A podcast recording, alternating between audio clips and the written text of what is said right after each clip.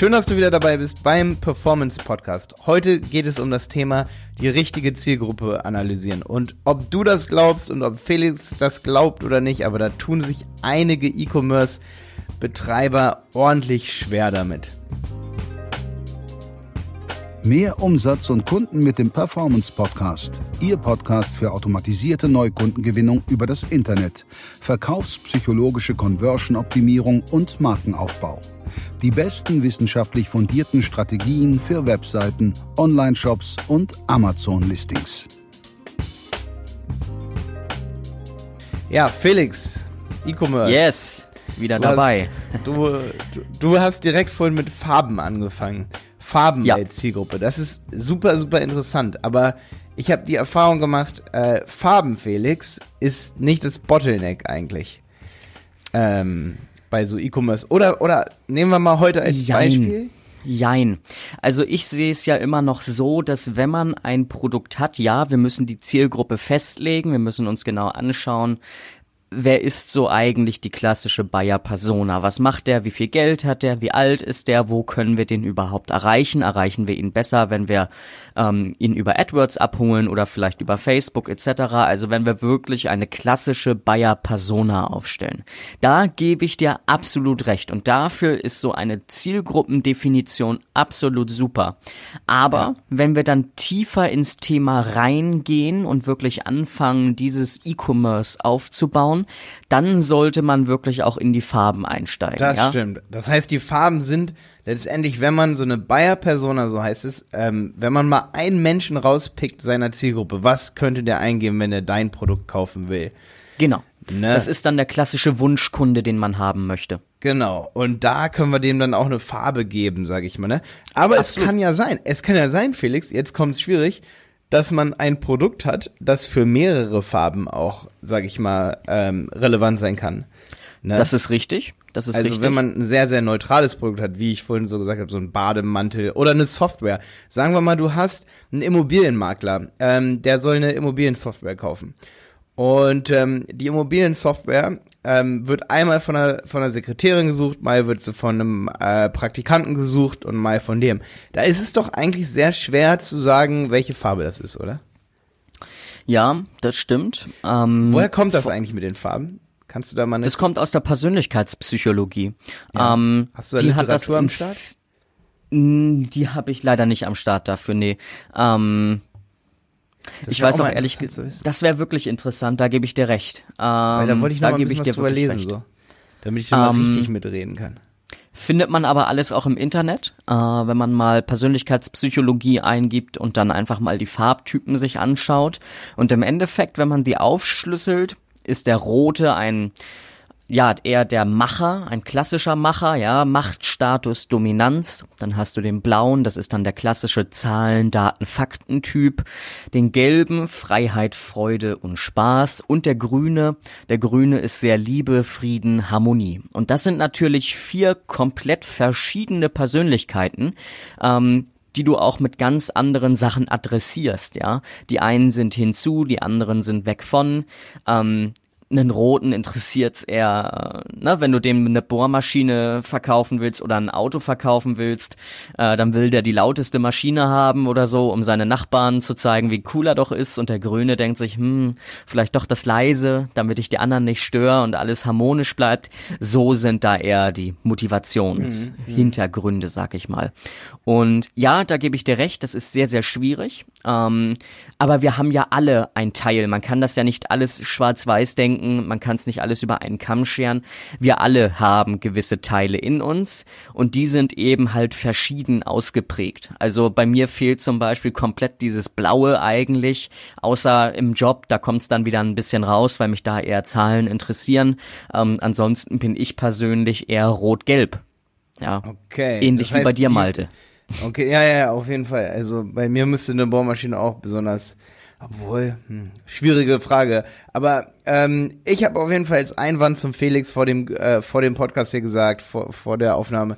Felix, ich glaube, bei den meisten Online-Shops scheitert es schon an sehr, sehr grundlegenden Dingen. Zum Beispiel benutze ich immer keywordtool.io, das ist so ein cooles Tool. Oder ich gebe bei Ja. Google den Begriff ein, zum Beispiel Bohrmaschine, und ich sehe sofort schon Bohrmaschine Test. Wird 2400 Mal im Monat eingeben. Und jetzt wird's ja mega interessant, ey, da, da hast du natürlich recht. Wenn ich so eine Testseite habe, dann ist das wahrscheinlich mehr so der grüne Typ oder der, wer ist so der sicherheitsbedürftige Typ? Der Sicherheitstyp Zahlen? und dafür Blau baust, nee, auch? blau nicht. Blau hinterfragt das eher. Blau fragt sich, hm, was ist das für eine Testseite? Wer hat das getestet? Warum Okay. haben sie es getestet? Okay. Unter welchen Bedingungen haben sie es getestet? Ähm, das ist eher so der blaue. Bei blau würde das nicht funktionieren, so eine Testseite. Ähm, angenommen, wir haben Sicherheitssiegel auf der Seite, ja, Ja. und du kennst es, Malte, ganz, ganz viele Shopbetreiber erstellen sich auch selber Sicherheitssiegel, ja, denn jeder kann sich im Endeffekt selber irgendein Logo Mhm. Zusammenbauen. Logo bauen, ja. Genau. Und das zieht vor allem bei Grün, weil es Sicherheit suggeriert. Also, Absolut. also so. ist grün, sind, sind grün auch die 880 Leute, die im Monat Bohrmaschinenführerschein eingeben. Ja, oder die Versicherung dafür abschließen, genau. Das geben wirklich so viele Leute ein. Das, das wäre zum Beispiel schon mal. Verrückt, Siehst du, okay. sie, tatsächlich, ja. Also, also wenn ich jetzt so einen Online-Baumarkt hätte, da sind wir doch schon bei einem geilen Beispiel. Ich habe zum Felix für alle, die hier zuhören, gesagt, ähm, bitte kommentiert doch einfach bei YouTube mal da drun also drunter unter dieses äh, Video. Wir laden ja unsere Podcast-Episoden auch bei YouTube hoch. Oder bei iTunes in unserer Bewertung, über die wir uns auch freuen. Bei iTunes einfach mal kommentieren äh, in der Bewertung so, hey, ich habe das und das Produkt, bitte mach dafür mal so eine Zielgruppenanalyse, so eine ganz lockere. Dann machen wir das auch. Dann machen wir Genau. mal eine Episode, wo wir so zwischendrin, so alle zehn Episoden kommt dann mal so eine, äh, so eine, so eine Analyse von so einer Zielgruppe, einfach um das hier mal so ein bisschen praktischer auch zu machen, um wirklich Ideen zu geben für, für verschiedene Branchen. Ne? Okay, aber Absolut. Bohrmaschinen. Nochmal, um auf das Thema zurückzukommen. Ähm, also wie gesagt, Grün würde sich zum Beispiel von solchen Sicherheitselementen ähm, sehr angesprochen fühlen. Ähm, Hingegen würde Blau eher hinterfragen, hm, was ist das denn für ein Sicherheitssiegel? Was genau ist das? Das ist genauso wie Testimonials. Testimonials würden bei Grün sehr gut funktionieren. Also etwas, was sich bewährt hat, ganz klassisch, ja. Ähm, indem du wirklich sagen kannst, okay, äh, schreibst ein ganz normales Testimonial hin, grün ist überzeugt. Blau fragt sich eher, hm, äh, warum hat er das geschrieben? Ähm, gefällt ihm das wirklich so? Ist das tatsächlich so? Wer ist die Person? Ähm, und so kannst du arbeiten. Wenn du aber zum Beispiel einen roten hast, dann würde sich zum Beispiel anbieten, die Bohrmaschine für echte Männer. Dass du wirklich denjenigen so ansprichst, wie er sich selber bezeichnet. Das Ja. Kennst du zum Beispiel auch von Florian, Florian Lapitz, ähm, mit seinem Notizbuch Work Notes. Das kennst Ja, du bestimmt, ja, oder? kenn ich, natürlich. Florian hat sein Notizbuch genannt Work Notes für Kreative und Macher. Macher, ne? Ja. Also spricht er damit hervorragend eigentlich eine gelb-rote Zielgruppe an.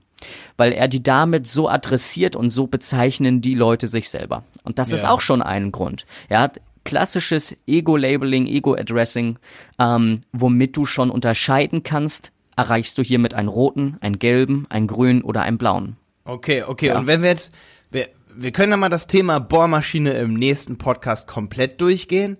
Aber sagen wir mal, ich möchte jetzt mehrere ähm, Farben ansprechen, dann muss ich mir, zum Beispiel gibt es natürlich auch die, wie zum Beispiel Blau, die wollen Zahlen, Daten, Fakten haben. Und jetzt kommt's, und das ist, was ich zu dir meinte am Anfang des Podcasts. Felix, wir brauchen, viele Informationen werden einfach weggelassen. Wir brauchen mehr Informationen zum Teil. Ja. Zum Teil gehen die Leute, weil sie eben keinen Bohrmaschinenführerschein auf der Seite direkt machen können und sich durchklicken können und ihnen fehlt einfach die gewisse Sicherheit. Sie trauen sich gar nicht zu bohren, also würden sie dann auch am Ende nicht kaufen. Da denkt gar nicht, da, da denkt man doch nicht dran, wenn man eine Bohrmaschine verkauft, oder? Dass sich Leute das nicht trauen könnten, das zu kaufen, weil sie es nicht können. Das ist richtig, ja. Das ist richtig. Ja, Aber ja. das ist eben halt nur der eine Typ, ne? Ähm, Das stimmt, das, deswegen sage ich aber, guck mal, als, als, als Baumarkt will ich ja nicht an nur einen Typ verkaufen. Nein, oder? das ist Meinst richtig. Das ist eine geile Das ist- Strategie. Ja, k- könnte wahrscheinlich sogar noch effizienter sein. Das sehen wir ja zum Beispiel auch aus dem Nahrungsergänzungsmittelbereich, vor allem bei solchen Booster-Geschichten, ja, also irgendwelche Eiweißbooster, Fokusbooster etc., ähm, die dann besonders zum Beispiel auf Rot getrimmt sind. Ja, Aber also effizient bedeutet nie, dass es auch effektiv ist. Bitte nochmal? Effizient bedeutet aber nicht, dass es auch effektiv ist am Ende. Ja, da, da hast recht, ja. Wenig mit wenig Mittel verkaufen.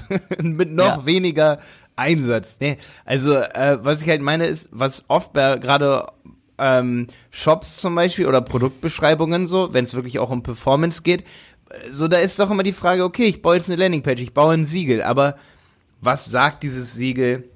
Was steht auf dieser Landingpage? Und da ist halt mein Tipp, echt mal selber aus Kundenperspektive und das auch immer wieder zu tun, selber zu googeln. Immer Absolut. wieder zu googeln. Weil guck mal, wenn 500 Leute im Monat sowas eingeben wie, wenn du jetzt eine Software verkaufst und die geben genau deinen Markennamen und Test ein oder Erfahrungen, dann weißt du ganz genau, woran es ist. Und wir haben solche Kunden bei uns in der Agentur. Die brauchen gar nicht lange über ihre Farben nachdenken. Äh, da sehen wir auf Anhieb, dass ganz, ganz viele, und da ist eigentlich egal, welche Farbe das ist, das ist dann aber wahrscheinlich die grüne Farbe, die Sicherheitsfarbe, ne?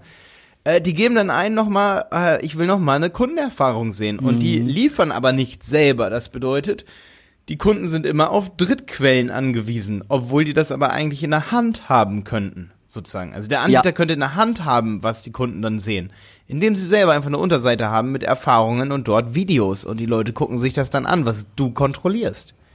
Ja, Deswegen, also was man ne? hier ganz klar sagen muss, es lohnt sich natürlich auch, und das mache ich bei jeder einzelnen Sache immer, wenn ich etwas anfange, ich stelle eine Konkurrenzliste auf.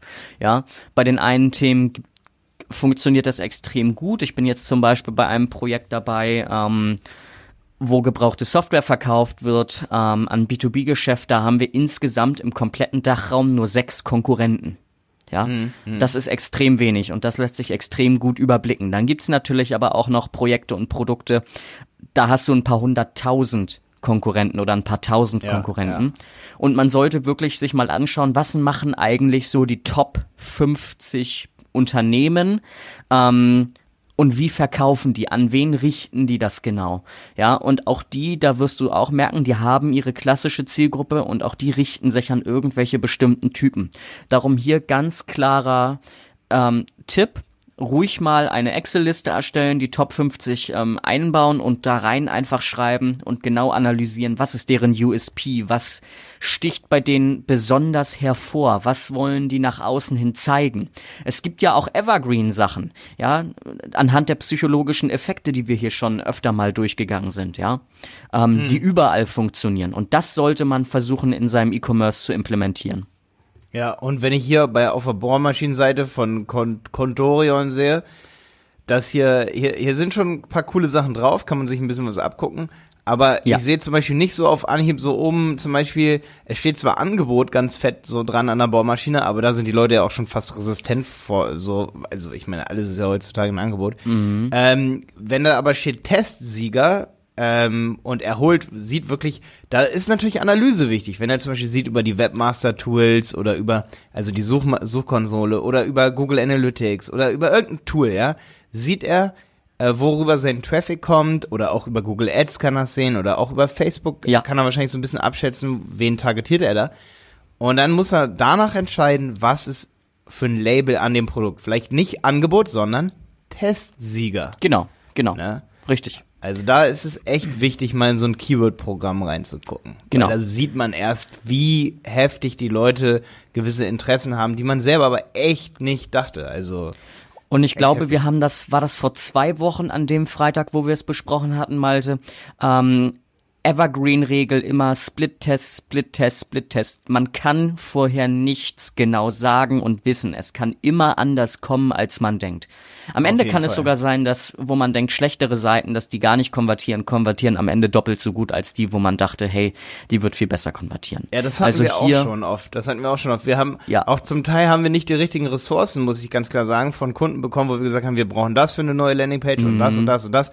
Und dann haben wir am Ende zum Kunden gesagt, hey, wir haben zwar jetzt eine Landingpage gebaut, aber wir denken gar nicht, dass die besser verkauft. Und der Kunde, boah, ja. da klappt dann das Kinn runter, der sagt, hä, aber ihr habt euch doch übelste Mühe gegeben. Ja. Und wir sagen so, ja, aber wir haben die richtigen Ressourcen halt einfach nicht bekommen. Sie sieht nicht so aus, wie wir das bauen wollten. Es ging nicht. Äh, wir glauben, dass sogar die alte bewährte Seite jetzt sogar besser verkaufen als unsere neue. Und dann sagen die, mhm. okay, ihr habt schlechte Arbeit gemacht. Und dann sagen wir, nee, wir sind einfach nur ehrlich. So, ja. weißt du? Ja. Weil, was ja. sollen wir machen, wenn wir nicht die richtigen Ressourcen haben, ne? Und äh, dann machen wir oft so AB-Tests und da sehen wir dann noch oft, dass es sich, gerade wenn man so ein halbfertiges neues Baby baut, sage ich mal, weißt du, machst so ein halbfertiges Ding dahin, dann verkauft das oft weniger als das alte, was äh, ja, so lala war so, ne? Oder es verkauft gleich gut, aber da hätte man sich die ganze Arbeit nicht machen müssen, ne? Aber hier an Deswegen Stelle- Analyse vorher.